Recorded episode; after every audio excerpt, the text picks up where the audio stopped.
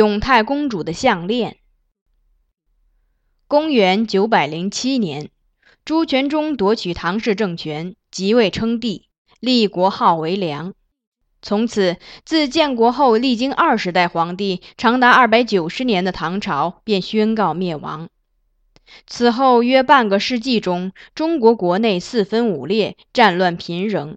群雄先后建立了梁、唐、晋、汉、周等国，但为时都不长，更朝换代，就像走马灯一样。后人称这个时代为五代。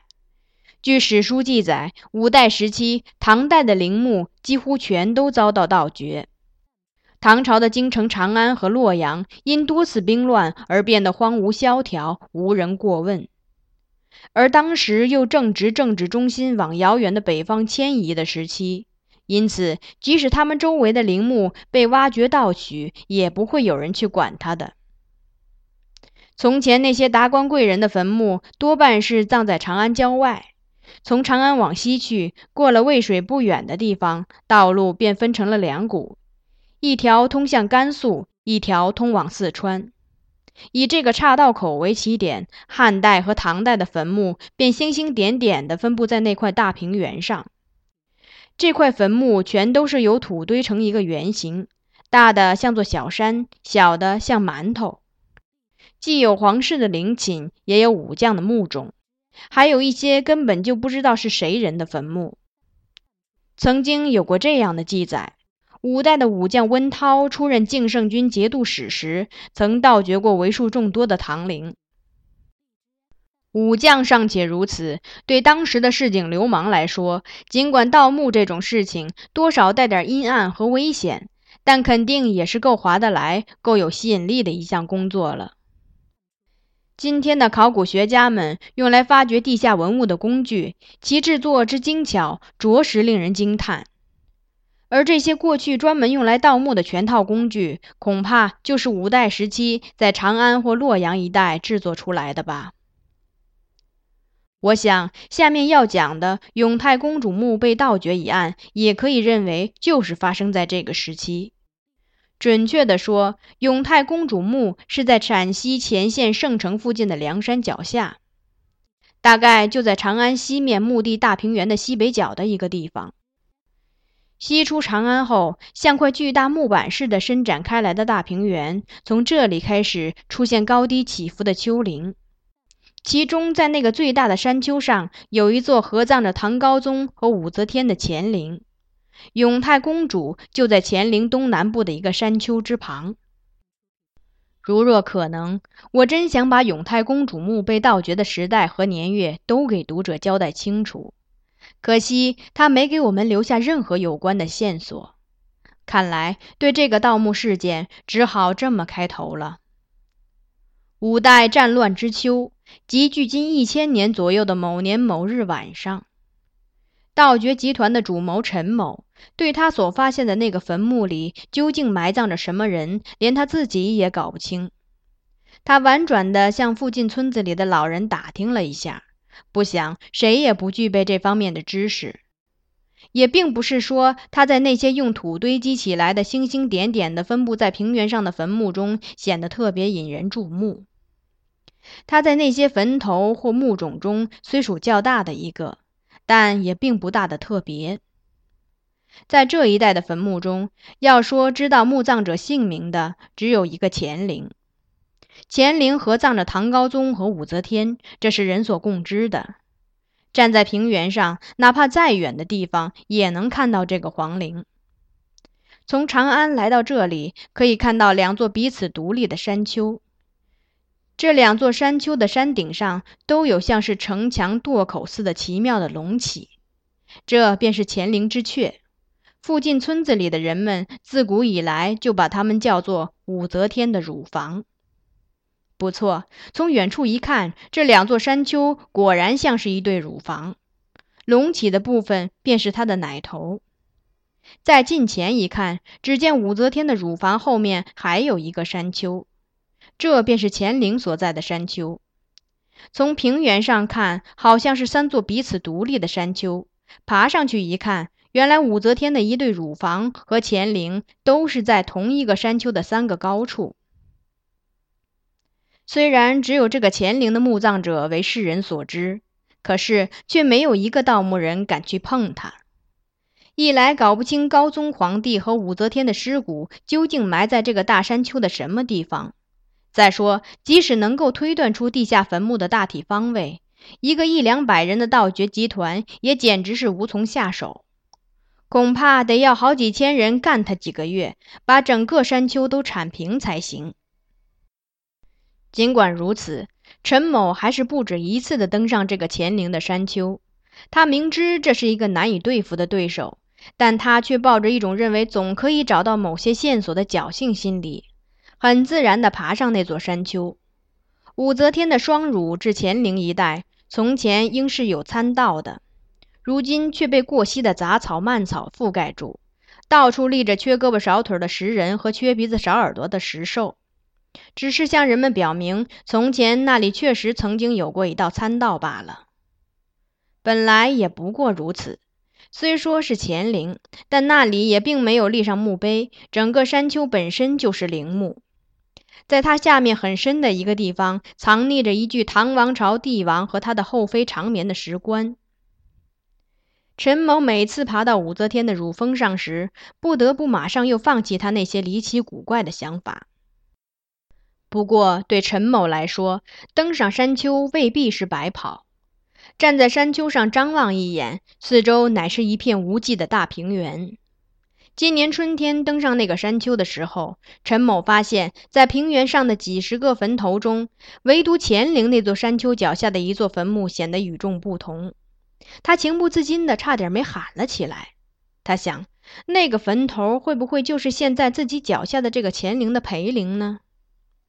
他总觉得这是一座贵人的坟墓，埋葬在乾陵附近，以守卫他、服侍他。他越想越觉得好像就是那么回事似的。像乾陵这么大的陵墓，不可能没有陪陵。而真要有陪陵的话，从他的位置来判断，只能认为他眼下发现的山脚下的那个坟墓就是他的陪陵。陈某忽然两眼发亮。又固执地瞪大眼睛环视着平原四周，他感到乾陵仿佛从他脚下的那个山丘上被挤了出去，突然将他的斜坡伸向平原，显得硕大无朋。如果可能，在自己发现的这个坟头相对称的地方再来一个坟头就好了。唯若如此，乾陵这个奇大无比的陵墓就会变得更加完整。然而，陈某并未能遂愿。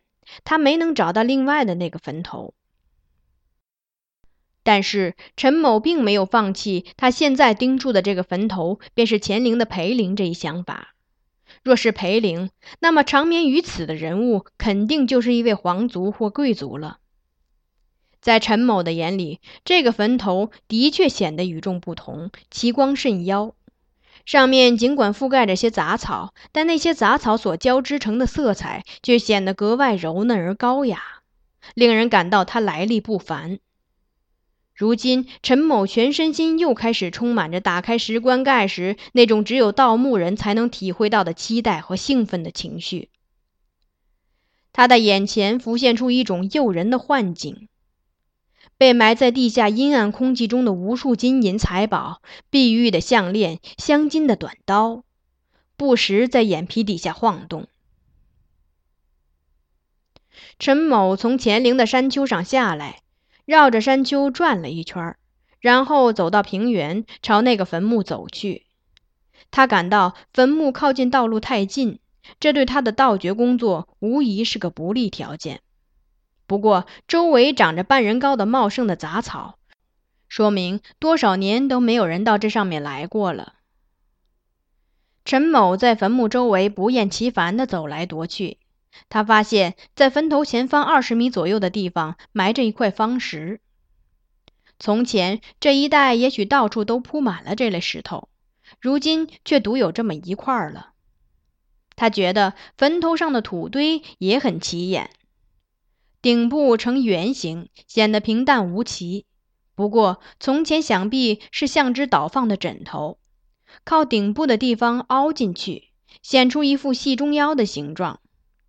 陈某用脚踢了踢坟墓边上的土，有时又用手抓起一把土来看一看，绕着坟头转了多少圈儿，末了再爬上坟头上去，最后弄得筋疲力尽，有气无力地朝坟墓正面的原野慢慢走去。走着走着，陈某的脸色慢慢变得阴森可怖。他每次决定要盗墓时都是如此。他脸部表情板滞，眼睛发直。他想，这样的墓是可以挖掘的。幸亏，看来还没有被人盗掘过。他若是乾陵的陪陵，里面的东西恐怕相当可观。看来得有十个人干他七个晚上。虽说眼下是兵荒马乱的时代。但一旦被人发现这是盗墓，那必定死罪难逃。盗掘只能在夜深人静时偷偷的抢着干。陈某对这些事情并不惧怕，他今年四十岁，打十六岁起就帮着人家盗墓，至今已经盗掘了数不清的古墓，一次也没有失败过。同伙的人都很佩服他，说是不管什么样的墓，只要被他盯上。哪怕是埋在地下的石棺，也会要他扶上来。他是个急性子，说干就干，绝不拖延。他恨不能今天晚上就赶紧召集大家来商量，做好准备，只等月亏天黑的日子好动手。幸亏那一带距离长安有半天的路程，又因季节关系，白天也很少见过往行人。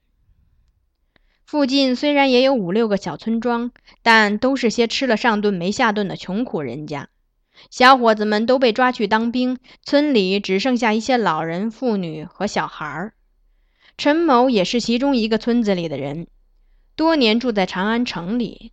最近两三年来，由于时局动荡不安，他主要待在自己老家的村子里。伙伴们随时都可以集合起来。每个村子里都有跟陈某多年合伙干事的一帮人，他们大多是老头，干活顺手又靠得住。跟年轻人不同，嘴都很严。哪怕生活再困难，他们也不会干出那种谋财害命的事儿来。盗墓当然也是一种偷盗行为，奇怪的是，他们却并不认为自己的工作是什么偷盗。他们横下一条心，认为自己挖掘的是埋在地下的没主的东西。这有什么不好的呢？不过，尽管他们嘴里不说，那种刨坟掘墓的工作当然不会是叫人心情愉快的。盗墓人都有一种独特的暗淡无光的眼睛，他们的这种眼神只有他们自己的伙伴才能理解。跟人说话的时候，他们也总是不约而同地压低嗓门，而且很少笑出声来。挖掘数学就花了三个晚上。一般来说，土堆下面是墓道，停放着关键的石棺的墓室都不在坟头下面，而是在别的地方。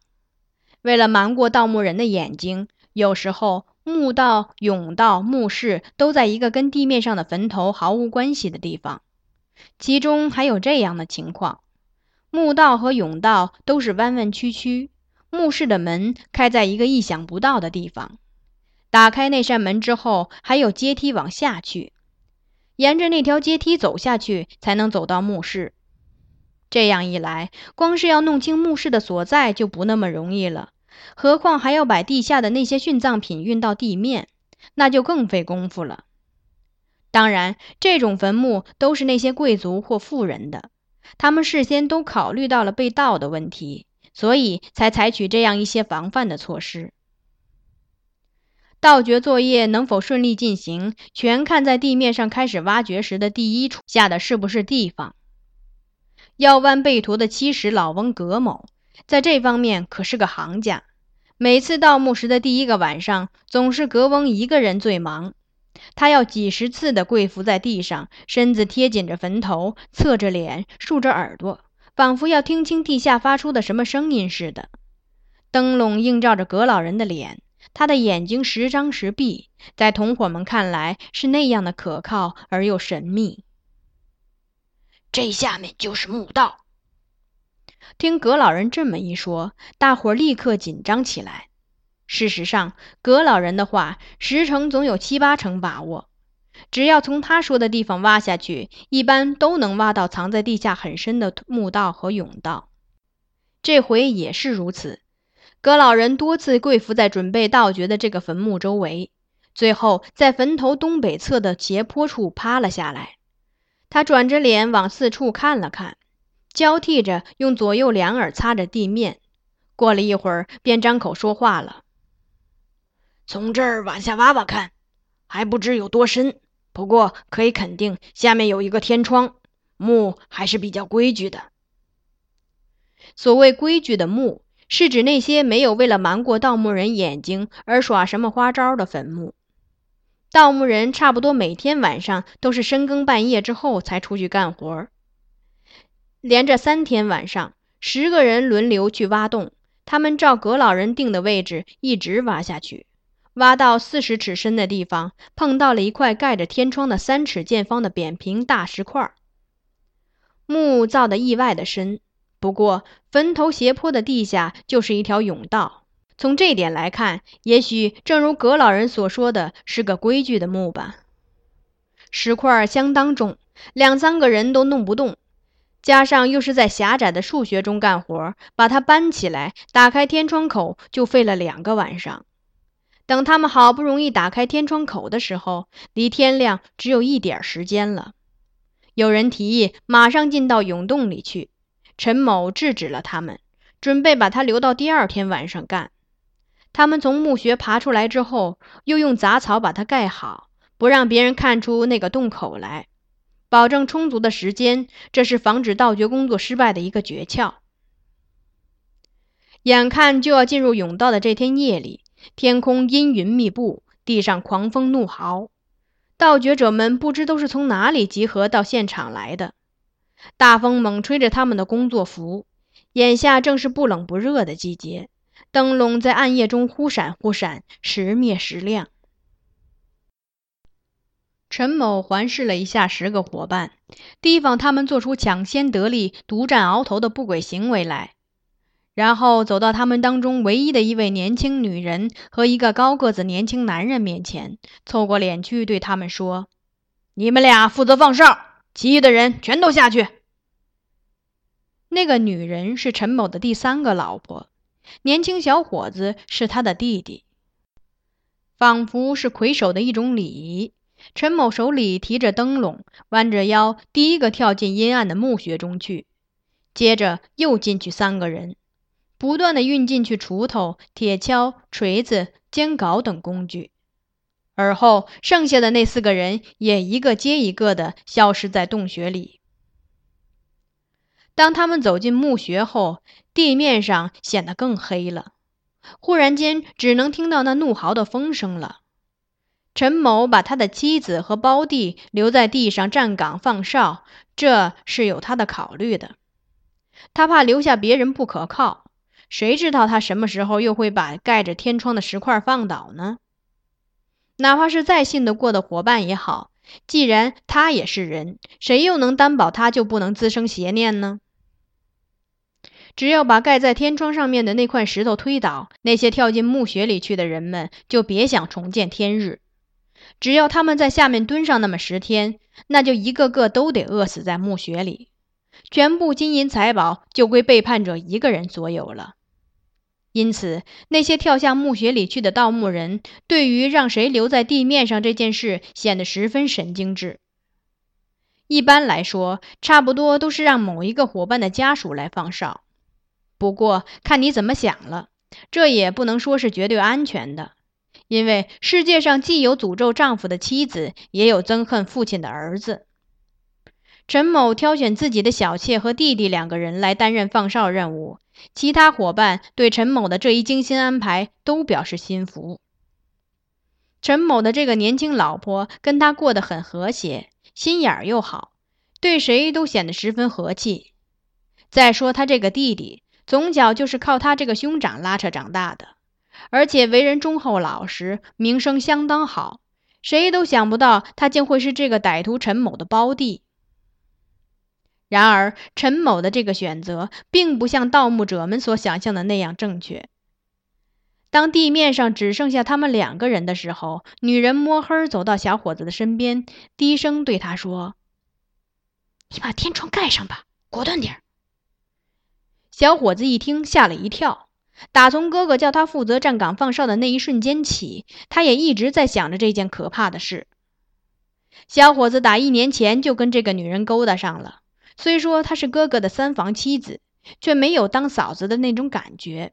她本来就是一个来路不正的女人，陈某看她无依无靠，便把她给拐骗过来，让她自由自在地待在他们家里。小伙子钻进了草丛，只听杂草沙沙作响。女人马上追了过去，你就下手吧。女人又在小伙子耳边低声说道：“生得瘦淋淋的女人浑身直打哆嗦，她大概也感觉到了自己嘴里说出来的话多么可怕。她虽然浑身打颤，但说起话来很带劲儿。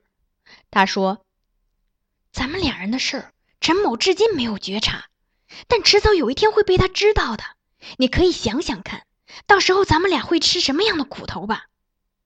被关进墓穴里去的只能是我们自己，要不然还不知道会是什么样的死法呢。你还年轻，不跟这伙盗墓贼同流合污，可以堂堂正正的活下去。我出生在黄河对岸的一个乡村里，那里的人们都过着太平无事的日子。咱俩到那里去建立一个安乐窝不好吗？把那些老头也关在下面，虽说有点可怜。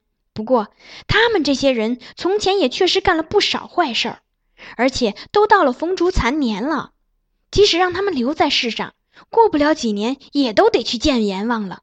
到头来，还不就是让他们提前两三年进坟墓吗？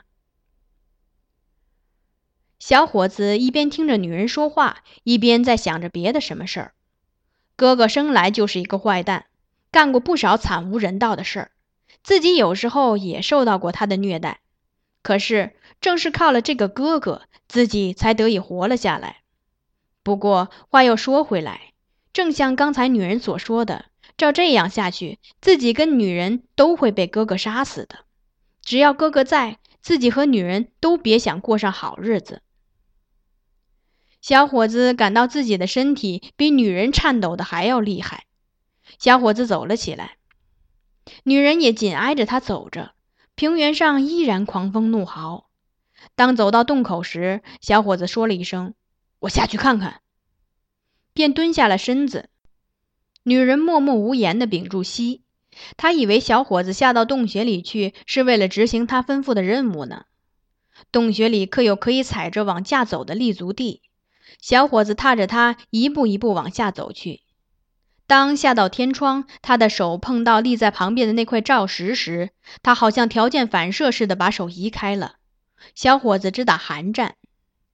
从那里往下去，垂挂着绳梯，只有靠着它才能下到地下的甬道。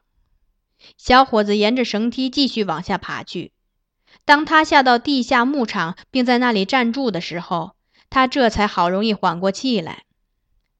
小伙子撂下让他放哨的任务，而跑到地下的现场来。这是因为他十分害怕自己留在地面上，他随时都有可能冒出放倒天窗照石的念头。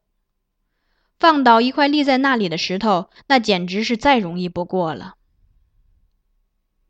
地底下冷若冰箱一般，可以听到一阵阵劈石头的声音，听起来是那样的阴沉而令人生厌。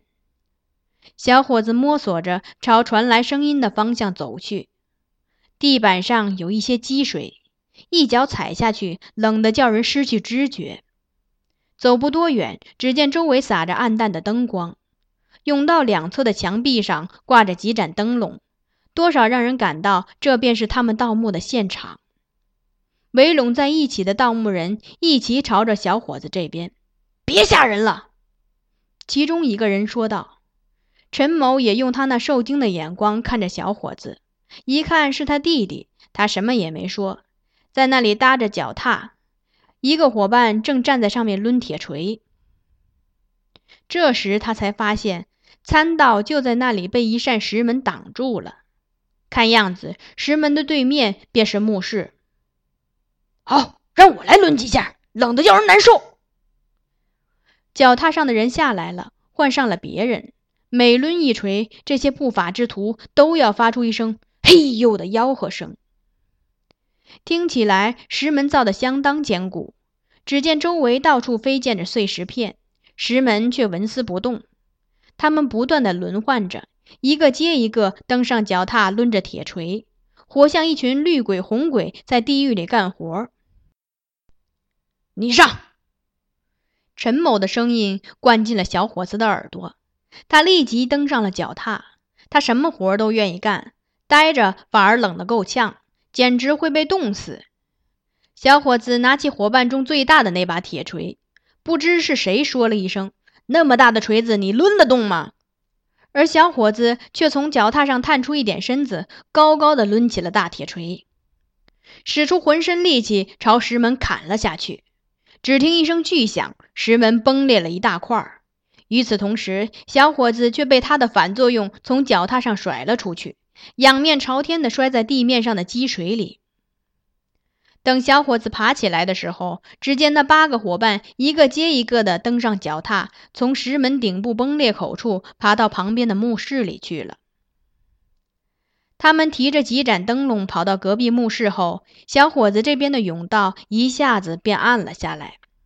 他也提着一盏灯笼，最后一个从自己打穿的石门孔里爬到隔壁的墓室里去了。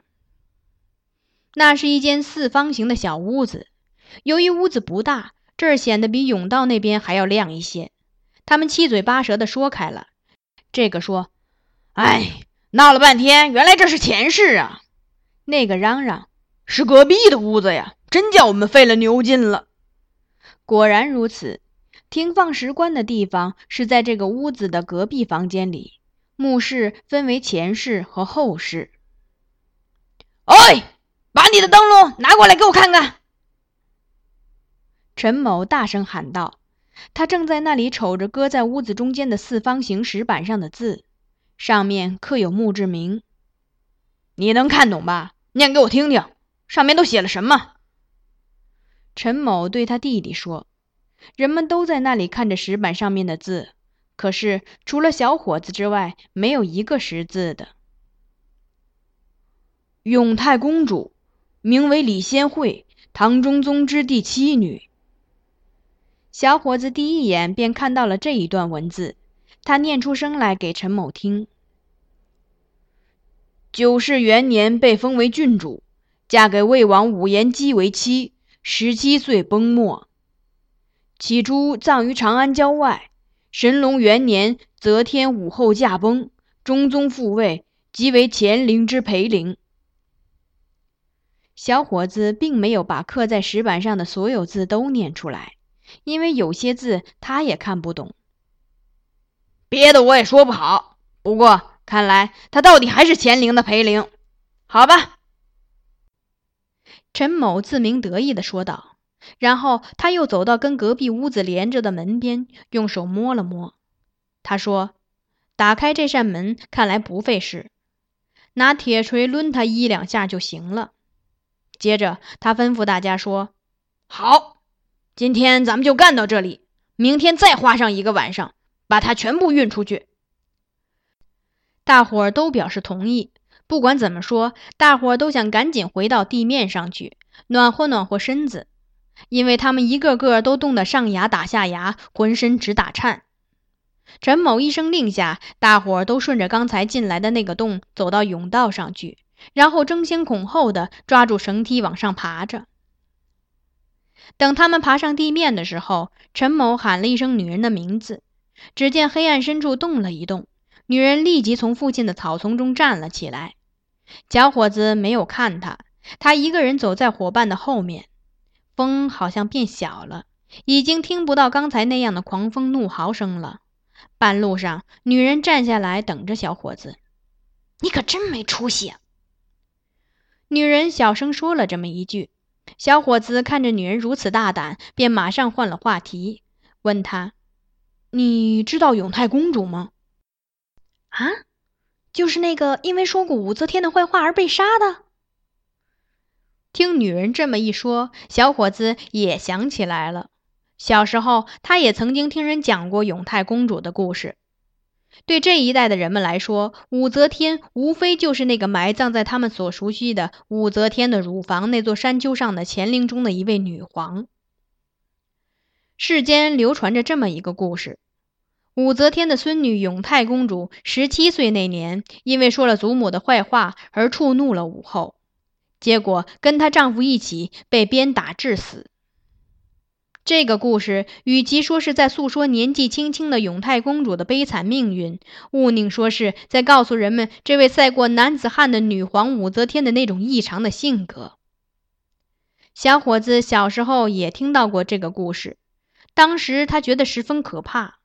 当他想到如今他们想要盗掘的墓正是那位薄命的唐朝皇女长眠的地方时，他感到再也没有心思去挖它了。小伙子跟在女人后面走着，他一边听着仿佛用木板敲着地面似的女人的脚步声，一边想：世界上居然还有比眼前这个跟一伙盗墓人一起走在黎明前的平原上的女人更不幸的女人。